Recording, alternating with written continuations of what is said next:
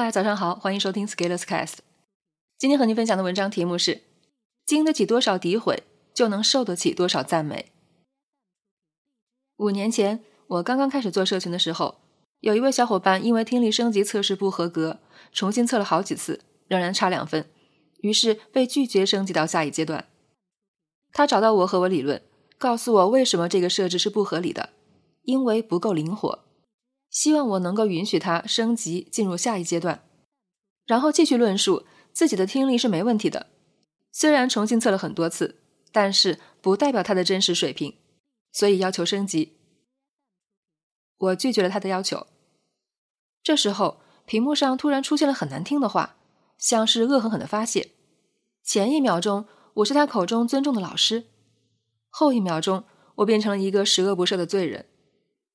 有那么一瞬间，我困惑了，不是困惑我的标准是否合理，而是困惑他究竟是因为我的拒绝而愤怒，还是因为看到了自己的无能而愤怒？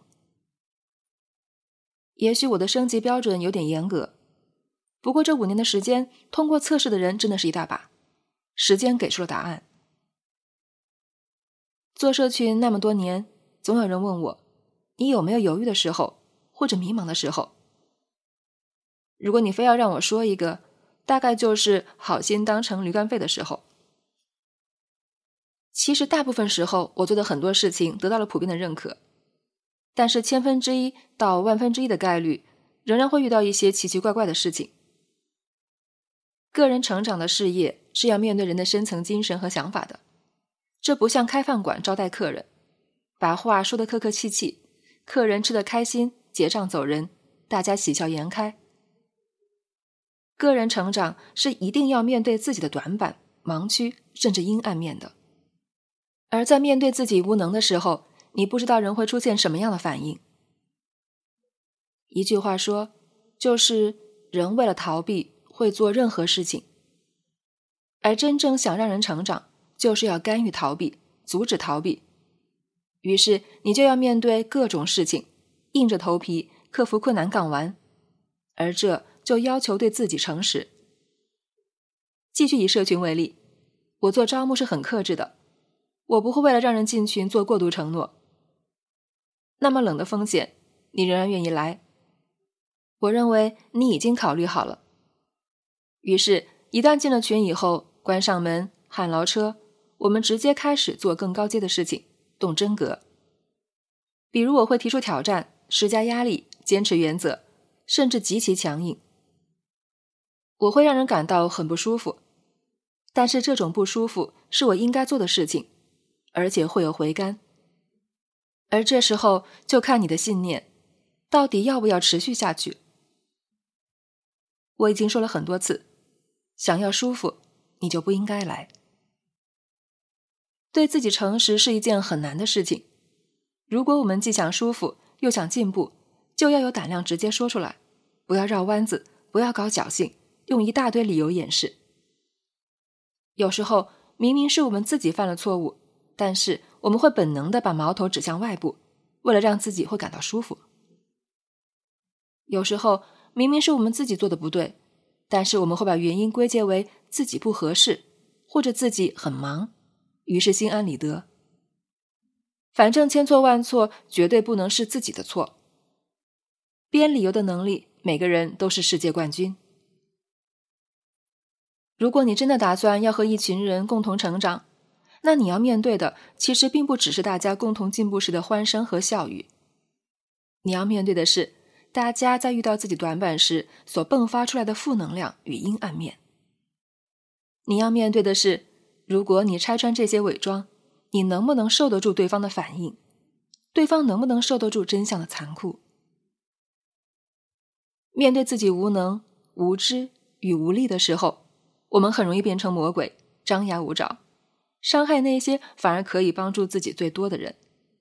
这些伤害可能是恶语，可能是负面情绪的宣泄，甚至可能是风凉话。然后更有意思的是，做出了这些事情的人，很可能会在未来一段时间内后悔，而碍于面子又不会承认，只能在错误的道路上继续走下去。人为了逃避，可以做任何事情。每次读书活动开始，都会有人嗤之以鼻：“学这玩意儿有什么用？”等到读书快结束，又会有人说：“什么时候开第二期？”每次我都会看到这些，都会报以淡然的微笑。人之特性不过如此。不过，这也可能是做成长有关的事情最可爱的地方。成长就像一面镜子，照出了我们的不足。而选择成长，就意味着诚实面对我们共同前进路上的一切，并且致力于改进，下一次更好。而真正要帮助人成长，那就要有能力承担得住在对方成长中的各种不良反应。你闹你的，我继续做我该做的事情。也许你永远不能理解，甚至你会伤害我，但是我能经受得住，在该强硬的时候保持强硬。记得有句话叫“经得起多少诋毁，就能受得起多少赞美”。这句话深刻就在于指明了收益与付出的对等性。你要看到自己的成长，要承受考验；你要帮助更多人成长，就要承受更多的考验。成长绝对不是轻轻松松、敲锣打鼓，那些与阴暗面的较量，才是真正考验我们的时刻。一个人的成长，先学会处理自己的阴暗面，再学会处理他人的阴暗面，最终帮助他人建立处理不同阴暗面的能力。见过黑白照片，才方知真色彩的可贵。本文发表于二零二零年十一月二十日，公众号“持续力”。如果你喜欢这篇文章，欢迎搜索关注公众号“持续力”，也可以添加作者微信 f scalers 一起交流。咱们明天见。